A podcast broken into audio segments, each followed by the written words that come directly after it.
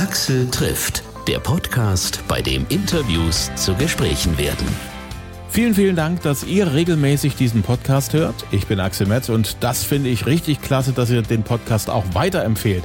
Denn der ist ja sowas wie ein Geschenk, das nichts kostet und das gerade jetzt im Sommer eine gute Alternative zum Buch ist. Am Strand oder im Freibad oder auch unterwegs im Auto. Warum nicht mal eine halbe Stunde lang hören, was interessante Menschen so zu erzählen haben? Wie jetzt die Musikerin Lea. Die kennen wir alle von diesem Hit. Alle meine Freunde finden, dass ich leiser bin.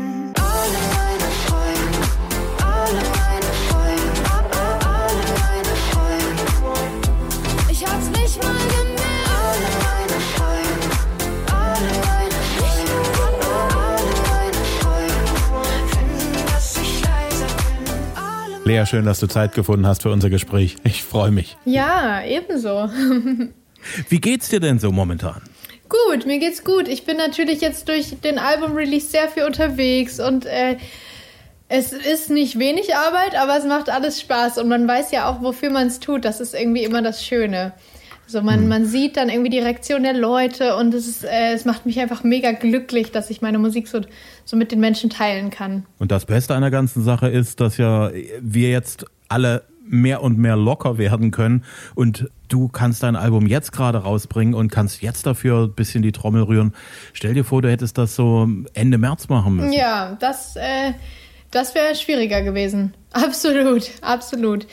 Aber das äh, konnte ja echt einfach auch keiner ahnen. Ne? Das hat auch, ich finde, man hat auch nicht wirklich erwarten können, was das für Ausmaße annehmen wird. Hm. Ich habe letztens mit Nico Santos gesprochen. Mhm. Der hat mir erzählt, dass er auch so völlig baff war, äh, wie ihr wohl alle ziemlich baff wart, als ihr aus Südafrika wieder nach Hause gekommen seid. Mhm. Und mhm. ihr habt auch da unten in Südafrika natürlich ein bisschen was darüber gehört. Aber das ist alles so weit weg gewesen und dann seid ihr da gewesen und plötzlich ging es richtig hoch her, ne? Ja, das war unglaublich. Also äh, dort lagen wir uns ja wirklich noch jeden Abend in den Armen und es war wirklich unglaublich emotional und äh, da haben wir noch gar keine Zeit gehabt zu, ja, irgendwie zu erfahren, was eigentlich sich anbahnt. Das hat man auch, glaube ich, in Deutschland auch noch nicht so geahnt. Also ich hatte natürlich Kontakt zu meiner Familie und da war es so ein bisschen so, ah, das geht jetzt gerade hier in Italien mit diesem Virus los, aber so richtig, ja, die Ausmaße kannte man eben damals noch nicht. Und umso krasser war es dann für uns alle, als wir dann nach Deutschland gekommen sind und plötzlich echt Polizeikontrollen schon beim Ausstieg und äh, alle mit Masken und ähm, ja, jeder auch irgendwo echt nicht wusste, was, was passieren wird. Und das war ja schon echt irgendwie gruselig, so, weil man einfach gar nicht einschätzen konnte, was äh, das für Ausmaße haben wird. Hm. Dann bist du ja eine von vielen, vielen tausenden Künstlern gewesen, die ja praktisch dann im Frühling plötzlich eine Vollbremsung machen mussten. Mhm. Wie hast du das dann erlebt? So gerade eben noch ein Termin nach dem anderen, Album steht an, äh, das geht jetzt alles nicht mehr lange, dann muss ich raus und Promotion machen und auf einmal ist plötzlich so, nö, mhm. bleib mal schön zu Hause. Mhm. Also das war, das war schon komisch, wirklich. Ähm, ich war in der Zeit jetzt gerade im März, April dann noch nie so viel am Stück zu Hause wie äh, in den zwei Monaten. Ungelogen. Ähm, ich bin vor zwei Jahren nach Berlin gezogen und äh, wirklich meine Wohnung habe ich dann immer mal gesehen, aber nicht wirklich viel. Ähm, und es war, es war ein ganz komisches Gefühl, so viel zu Hause zu sein.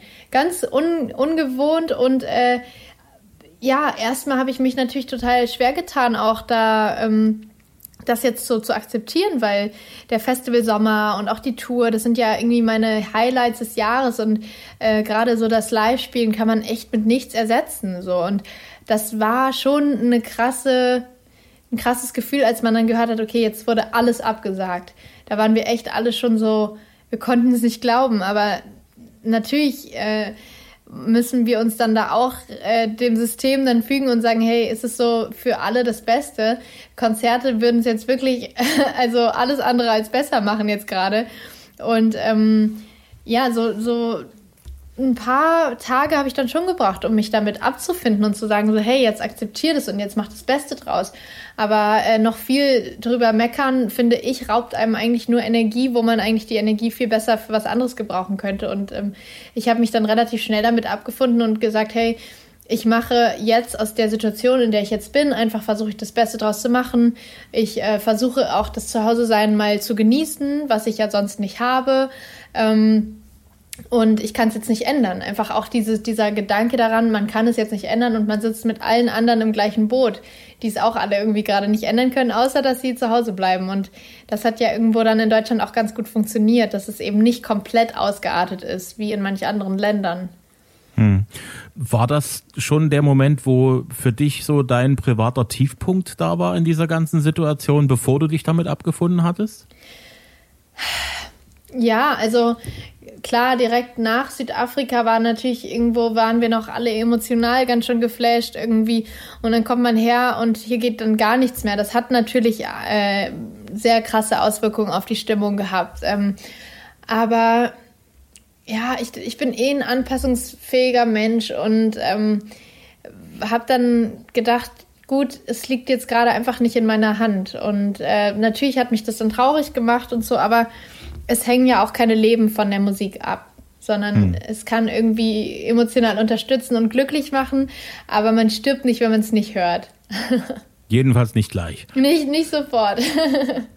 so, der Moment der Einsicht ist ja auch irgendwo ein sehr befreiender Moment, oder? Ja, ja, total. Klar, weil man dann erst äh, akzeptieren kann und dann auch ähm, sich auf neue Sachen einlassen kann. Hm. Was hast du die ganzen Wochen gemacht zu Hause? Also ich meine, erstmal hast du deine Wohnung kennengelernt. ja. Was hast du noch so alles getrieben? Also ähm, ich habe tatsächlich, als ich zurückkam, noch mein Album fertig aufnehmen müssen. Ähm, wir waren schon sehr weit, aber eben noch nicht fertig und auch noch nicht ansatzweise fertig. Und ich hatte ungefähr noch dreieinhalb Wochen, bis ich das abgeben musste.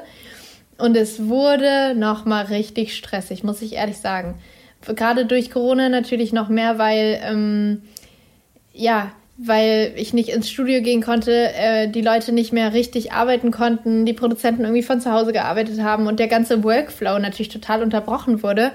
Ähm, aber auch das dachte ich mir, hey, ist jetzt kacke, wäre geil, wenn es anders wäre, aber kann ich jetzt nicht ändern und mache jetzt das Beste draus. Und auch das hat sich wieder bewährt. Also wir sind fertig geworden und ich bin super glücklich mit dem Ergebnis. Ähm, auch da äh, habe ich gemerkt, ähm, es gibt Wege, wie man auch mit so einer Situation umgehen kann. Hm. Dadurch, dass du ja nun im Prinzip deine Produktion in der Art und Weise komplett umschmeißen musstest, mhm.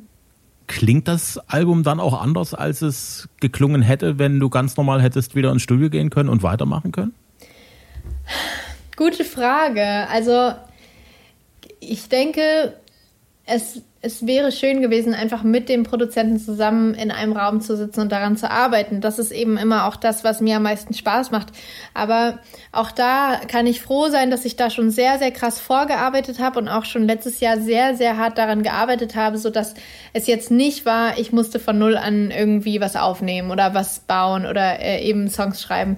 Die Songs waren da und es ging nur noch darum, die dann äh, am Ende umzusetzen. Ähm, und auch nicht mehr alle 13, sondern äh, ich schätze noch irgendwie drei oder vier. Aber äh, es hat natürlich diesen ganzen Prozess äh, sehr krass beeinflusst. Aber auch das äh, nehme ich eher als, okay, Erfahrung, irgendwie Lebenserfahrung. Es läuft eben nicht immer alles, wie man denkt. Und äh, einfach, ja, auch da wieder äh, Lösungsansätze suchen, ist wohl das Wichtigste, was man machen kann. Weil sich ärgern, davon, davon wird es ja nicht besser. Hm. Gibt es irgendetwas, wo du wirklich sagst, dass da an dieser Stelle kann man hören, dass wir im Homeoffice sozusagen von Wohnung zu Wohnung kollaboriert haben? Das wäre so nicht passiert, wenn wir es ganz normal regulär gemacht hätten mit den Aufnahmen. Also im immer wieder Intro hört man das so ein bisschen, weil da die Stimme ähm, ja einfach vom, vom Sound her ein bisschen anders klingt als in den, in den anderen Songs. So. Immer wieder denke ich, immer wieder an dich, immer wieder. Warum hört das nicht auf? Ich hab gedacht, ich hab's geschafft. Dass du mir gar nichts mehr ausmachst. Dachte, ich könnte an deiner Haustür vorbeigehen, ohne zu deinem Fenster hochzusehen. Äh, ich achte natürlich schon immer sehr darauf, dass es sehr einheitlich klingt, auch wenn man natürlich den Hörern äh, auch klar macht, man nimmt das nicht alles an einem Tag auf, das wäre gar nicht machbar. Manchmal äh, liegen auch zwischen der ersten und der letzten Aufnahme ein Jahr oder auch manchmal zwei. Ähm, in dem Fall äh, glaube ich jetzt, ja, müsste es so ein Jahr gewesen sein. Ähm, zum Beispiel mein Song Elefant habe ich damals äh, in Griechenland geschrieben mit meinem engsten Team und ähm, den haben wir dort aufgenommen und das sind die Vocals. Und wenn ich mich frag, wieso und alles kommt in mir hoch, träum ich mich auf deinen Schoß mit dem blauen Elefant. Genauso wie Wenn nur Liebe hilft, ist auch so ein Song, äh, den haben wir dort aufgenommen in so einem, ja, in so einer, ja, griechischen kleinen Villa, irgendwie ganz gemütlicher Ort. Und äh, da haben wir die äh, Vocals aufgenommen im Wohnzimmer. Äh, wir haben da die Technik mitgebracht irgendwie und äh, haben das wirklich sehr, sehr sporadisch, sage ich mal, aufgebaut. Aber äh, das ist jetzt am Ende auf dem Album gelandet, weil es eben meistens auch so ist, das erste, der erste Gesangstake ist meistens der schönste, weil man noch nicht so mit so verkopfter Denktechnik dran geht, oh, das mache ich nächstes Mal so und so und so und so, sondern man macht einfach. Und das hört man meistens auf den Aufnahmen, dass das besonders spontan und schön klingt. Wir trinken 20 Bier oder schauen dein Lieblingsfilm. Ich spiel für dich Klavier oder bleibe einfach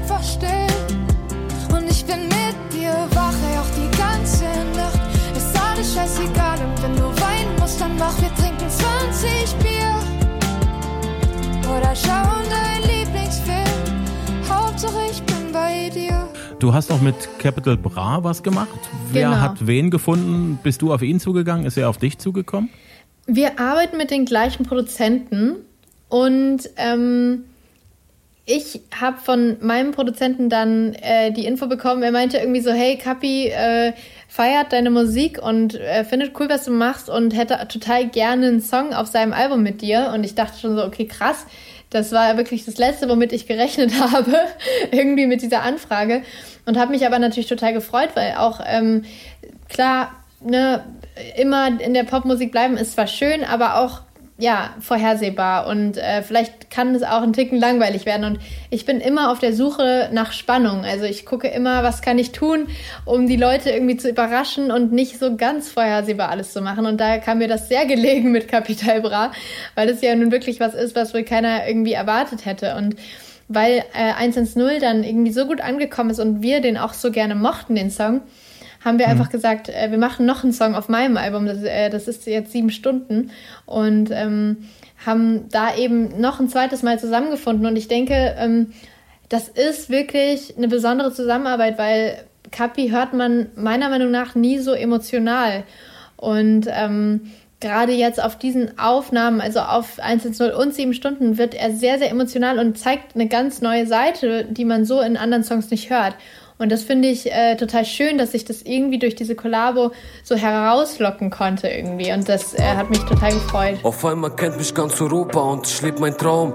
Jeden Tag eine andere Stadt, aber ich seh dich kaum. Du bist am Telefon und legst dich auf. Du schreist mich an.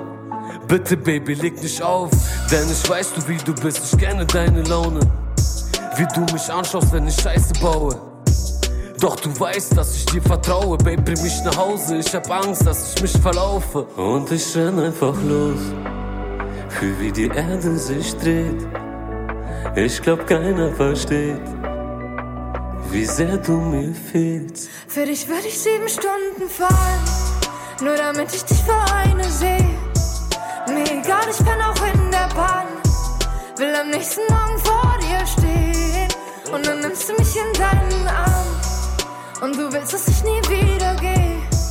Für dich würde ich sieben Stunden fahren, nur damit ich dich für eine sehe. Und egal, wie weit wir von uns weg sind, ich verspreche, dass ich immer einen Weg finde. Mach dir keine Sorgen. Baby, mach dir keine Sorgen mehr. Gibt's da n- eine Hintergrundstory zu dem Song Sieben Stunden? Im Prinzip haben wir das aus unseren Perspektiven für aber andere Menschen geschrieben. Also es ist ja bekannt, dass äh, Kapi verheiratet ist und ich habe das sicher nicht, wir haben das nicht für uns gegenseitig geschrieben, auch wenn es äh, sozusagen wir uns das zusingen oder rappen, ähm, ist es so von jedem von uns so die eigene Geschichte dahinter. Deswegen ähm, haben wir beide schon irgendwo eine Geschichte zu dem Song, aber es ist nicht die Geschichte von Lea und Kapi. Alles klar. Dein Album heißt Treppenhaus. Genau, ja. Auch wenn du jetzt was anderes sagst, wir sind doch eh schon längst am Arsch. Zwischen uns ist viel zu viel passiert. Hast mich aus deinem Leben geschossen und wo's am meisten wehtut getroffen. Und ich Idiot will doch immer wieder hoffen. Dann küsse ich dich im Treppenhaus, endlich wieder Gänsehaut. Ich halte es nicht bis oben aus, halte es nicht bis oben aus. Wir tun so, als ob sie früher wäre. Deine Jacke riecht nach Rauch. Und dir zu sagen, dass ich dich noch lieb, ich mich nicht getraut. Wenn ich jetzt mal so, so ins Blaue rate, das ist ein Albumtitel, auf den kommt man zuallererst in Berlin. Stimmt das? Ja, wahrscheinlich schon.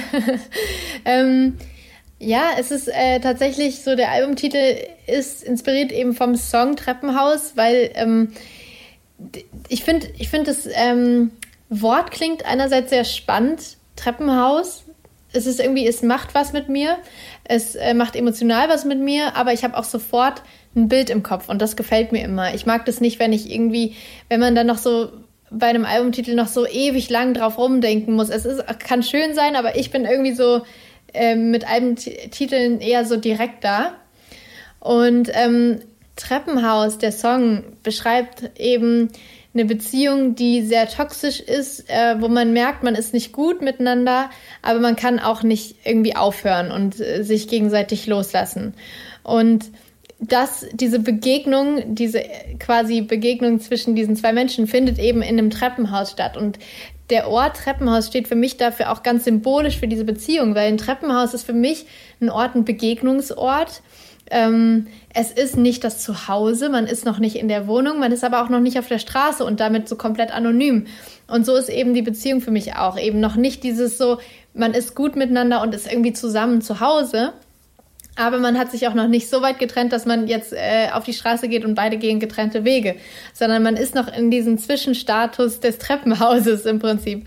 Ähm, also deswegen, deswegen ist auch so dieser Song entstanden auf der Idee Treppenhaus und äh, auch finde ich so diesen Ort, das Treppenhaus, einfach ein ganz unglaublich spannenden Ort. Ich wohne hier in Berlin in einem Mehrfamilienhaus, äh, Altbau mit auch, weiß ich nicht, mit Seitenflügeln und so weiter, riesen Haus so mit 30 Parteien und ähm, es ist für mich eine ganz spannende Vorstellung, dass hinter jeder Tür im Prinzip ein kleiner eigener Mikrokosmos ist mit einem eigenen kleinen Leben und man ja eigentlich auf so engem Raum miteinander wohnt und trotzdem so wenig voneinander meistens mitbekommt. Und das finde ich eine ganz spannende Vorstellung und deswegen wollte ich unbedingt einen Song drüber schreiben.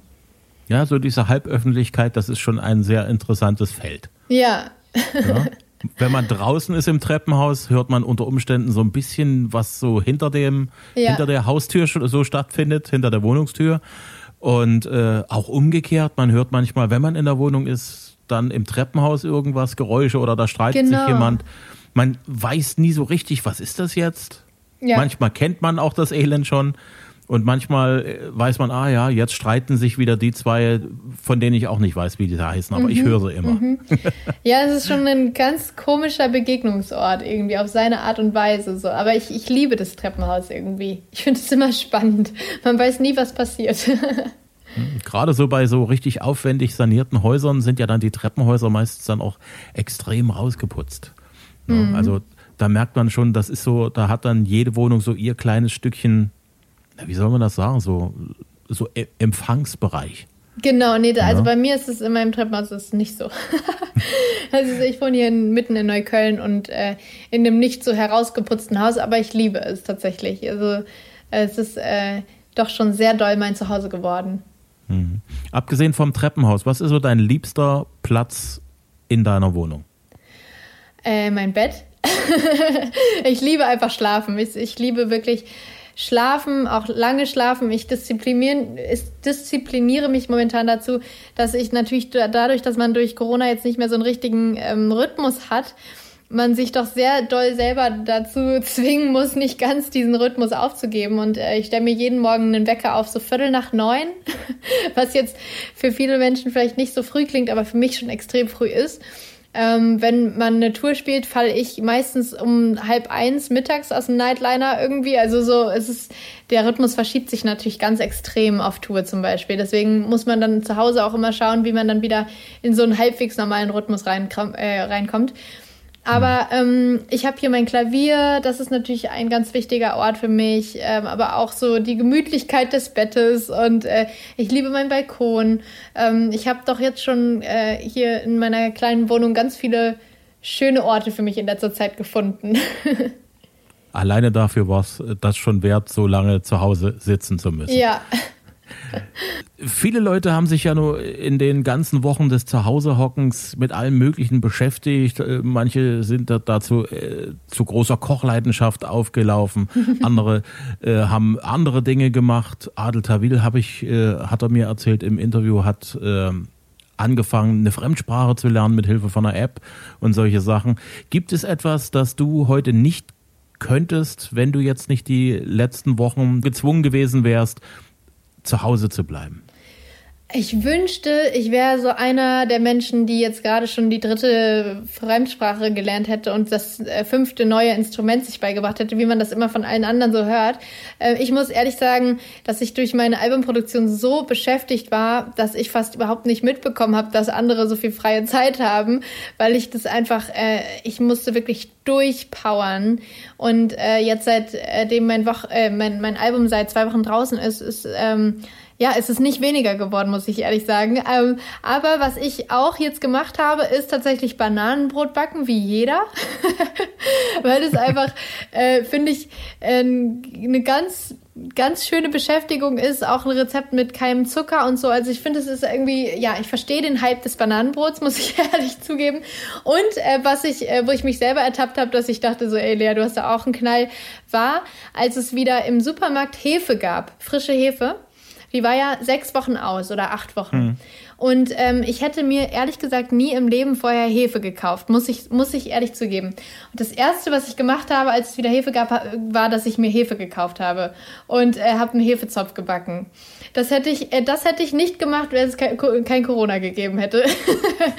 Weil, äh, ja, ich wäre nie auf die Idee gekommen, einen Hefezopf zu backen. Aber dadurch, dass das eben dann nicht da war und dann plötzlich wieder da war, dachte ich mir so, oh, jetzt backe ich mir einen Hefezopf. Völlig, eigentlich auch völlig Komisch, oder? nee, das ist völlig in Ordnung. Wir haben, glaube ich, diesen Frühling viel über uns persönlich gelernt. Ja, das glaube ich allerdings auch. ich muss ja ganz ehrlich sagen, ich habe jetzt die ganzen Folgen Tauschkonzert, die gelaufen sind, immer so ein bisschen da gesessen, so ein bisschen wie Weihnachten und habe mich gefreut wie ein Schneemann, so spe speziell über dich. Ach schön. Weil, weil äh, das erste Mal, als wir beiden uns über den Weg gelaufen sind in Dresden, da warst du wirklich noch ganz, ganz neu im Scheinwerferlicht. Ach, wie schön. Du hattest schon vorher deine ersten Achtungserfolge gehabt, aber das war dann so der Moment, wo dann plötzlich alle gesagt haben, ja genau, das ist hier, das ist Lea und du warst da noch ganz neu und äh, War das auf dem Stadtfest dann? Auf dem schönen nee, ähm, Fest da? Das war dann, das war dann später. Das war dann später auf dem Stadtfest. Ah. Äh, vorher warst du da und hast dein Album promotet. Ach, okay, ja, ja, ja. Ja, und da war, also du hast dich noch richtig neu angefühlt, so als, ja, ja, als, ja, als Mainstream-Künstlerin. Eine, die, die, die man auch kennen kann. Und dann habe ich da gesessen und habe dort gesehen, dass du, äh, wie du dort halt in Südafrika mit den anderen zu tun hattest und ihr euch eure Titel dort gegenseitig dort ja. geschenkt habt. Und ich saß da immer da und gesagt, Mensch, da habe ich mich so dermaßen speziell auch für dich gefreut. Ach, wie ich schön. Hab, außer Ilse und Motrip kenne ich ja alle anderen auch. Ja, die waren ja auch alle ja. schon bei uns im Gespräch. Und habe ich mich auch für die mitgefreut, aber für dich schon nochmal auf einer anderen Ebene, weil du, äh, das sieht man dir auch in der, in der Sendung an, du äh, bist zu sehen, wie du strahlst, wie du dich freust, du bist da so voller Elan. Und man hat dir den, den, den Spaß und die Freude daran wirklich extrem angesehen. Ach, wie schön. Das freut mich, dass es das auch so rüberkam, weil das war wirklich so eine unglaublich besondere Zeit und dann eben das so teilen zu können, äh, dass auch äh, die Leute vor den Fernsehern im Prinzip in diese Stimmung mit reingesogen werden. Das war äh, für uns alle so ganz aufregend natürlich, dass wir diese wunderschöne Zeit dort mit den Menschen teilen können. Hm. Was war für dich interessanter? Für die anderen die Songs umzuschreiben und, und anders zu, zu arrangieren und, und persönlich zu machen oder die Sachen, die eigenen Sachen von den anderen interpretiert zu hören? Das ist äh, tatsächlich schwer zu sagen, weil es doch sehr unterschiedlich ist. Ähm, aber wenn ich mich jetzt entscheiden müsste, war für mich natürlich spannender, äh, die Songs für die anderen zu singen, weil es viel aufregender war, wie kommt es bei denen an und äh, mögen die das oder mögen die das nicht und so weiter und das zu präsentieren, was ich wochenlang geübt habe und wo ich Angst hatte, dass ich Texte vergesse und so weiter, das, das war schon unglaublich aufregend und ähm, wir saßen da teilweise und haben echt so gezittert vor unserem Auftritt und hatten richtig Schiss auch, dass da irgendwie was richtig schief geht. Wir haben echt alle äh, richtig Schwein gehabt, dass da nicht irgendwas mal so richtig in die Hose gegangen ist. Ähm, aber deswegen genau, wenn ich mich entscheiden müsste, dann würde ich sagen, war das für mich von der Spannung her auf jeden Fall aufregender für die anderen zu singen. Welche Version deiner Lieder, die die anderen gesungen haben für dich, äh, hat dich am meisten geflasht? Wo warst du am, am meisten berührt? Ah, das ist, das ist wirklich so schwer zu sagen, weil jeder natürlich, man hat bei jedem gemerkt, die haben da ihr ganzes Herzblut reingesteckt und äh, ganz krass dafür gearbeitet und äh, sich vorbereitet. Ähm, wo ich natürlich am meisten überrascht war am Ende, ähm, war meine Songs von Jan Plewka zu hören, also der Seligsänger, der natürlich die Rocklegende schlechthin ist hier ähm, und da den vor sich stehen zu haben und der singt da einen Song, dann, also da dachte ich nur so, was, das kann doch nicht gerade nicht wahr sein, so. Und genauso bei Ilse, als sie meinen Song gesungen hat, irgendwie in ihrem wunderschönen äh, Deutsch, wie sie eben mit ihrem wunderschönen holländischen Akzent Deutsch spricht, ich liebe das so sehr. Ähm, hm. hat sie leiser gesungen. Das war, ah, das hat mir meinen Song leiser nochmal ganz neu geschenkt im Prinzip, weil ich kenne natürlich diesen Song in- und auswendig, ist wahrscheinlich der Song, den ich am häufigsten gespielt habe in meinem Leben. Und dann äh, singt sie den auf eine ganz andere Art und Weise und ich sitze da und denke mir so, Wahnsinn, das ist mein Song irgendwie, ich kann es gar nicht fassen. Und es war wirklich eine ganz, ganz tolle Version, aber so könnte ich im Prinzip fast, also im Prinzip von jedem äh, anderen Künstler auch schwärmen. Hm. Was ich ja sehr beeindruckend fand, ist so diese, diese Poetendichte dieses Mal. Also das ja. hat es so bisher noch nicht gegeben. Da bist du, du legst sehr, sehr viel Wert auf deine Texte. Das stimmt. Dann äh, Jan Plewka auch, der ist ja nur äh, praktisch Legende, trifft es nicht wirklich, aber ja. der ist ja schon eine Instanz in der deutschen Wahnsinn, ja. Rockmusik. Mhm. Motrip als einer von den, von den aktuellen Leuten, der nur wirklich auch durch, durch tiefe und originelle Formulierungen wirklich mich auch überrascht hat. Ja. Also ja. wie tief der tatsächlich gehen kann und wie bereit der ist, dort sich mit einer Sache auseinanderzusetzen. Mhm. Das war wirklich beeindruckend. Also mhm. ich war auch völlig, äh, völlig ähm, überwältigt von den anderen. Das war eine unglaubliche Energie, aber auch was die, also eben wie sehr sie Künstler sind. So, das war echt, das, das sind keine einfach nur Performer, das sind wahre Künstler, die da waren. Mhm. Was ich ja wirklich schätze an dieser Sendung, an der Art und Weise, wie diese Sendung gestrickt ist, so diese, diese grundsätzliche Bereitschaft, sich da wirklich äh, ins Zeug zu legen, um sein Gegenüber einfach mal zu überraschen. Ja, das stimmt. Wie lange hast du da so, so, so gesessen in der Vorbereitung an den einzelnen Sachen?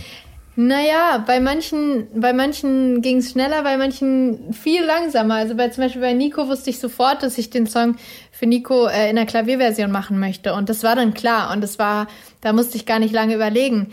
Ähm, bei anderen Songs, wie zum Beispiel von Ilse, das war so weit von dem weg, was ich mache, oder auch bei Motrip, dass ich da richtig überlegen musste, wie mache ich das denn? Also was, was kann ich denn damit machen, dass es nicht äh, nur nach ihr klingt, aber auch nicht nur nach mir, also oder bei Motrip nicht nur nach seinem Rap, sondern äh, auch noch Lea drin ist. Das war schon eine Herausforderung auf jeden Fall.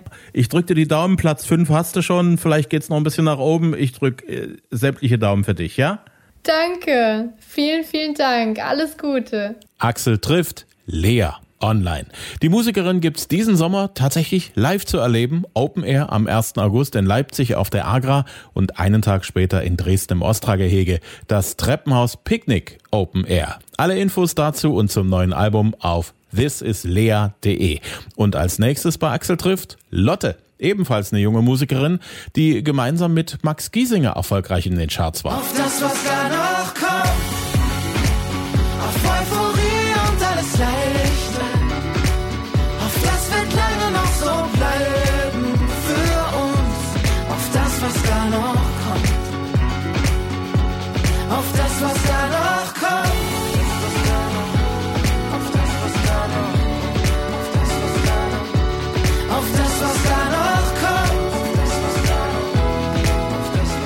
neue Folge wie immer Dienstag kostenlos zum Hören per Download auf Apple Podcast, Google Podcast, gestreamt über Deezer oder Spotify auf Audio Now und hitradio RTL.de. Bis zum nächsten Mal, ich freue mich.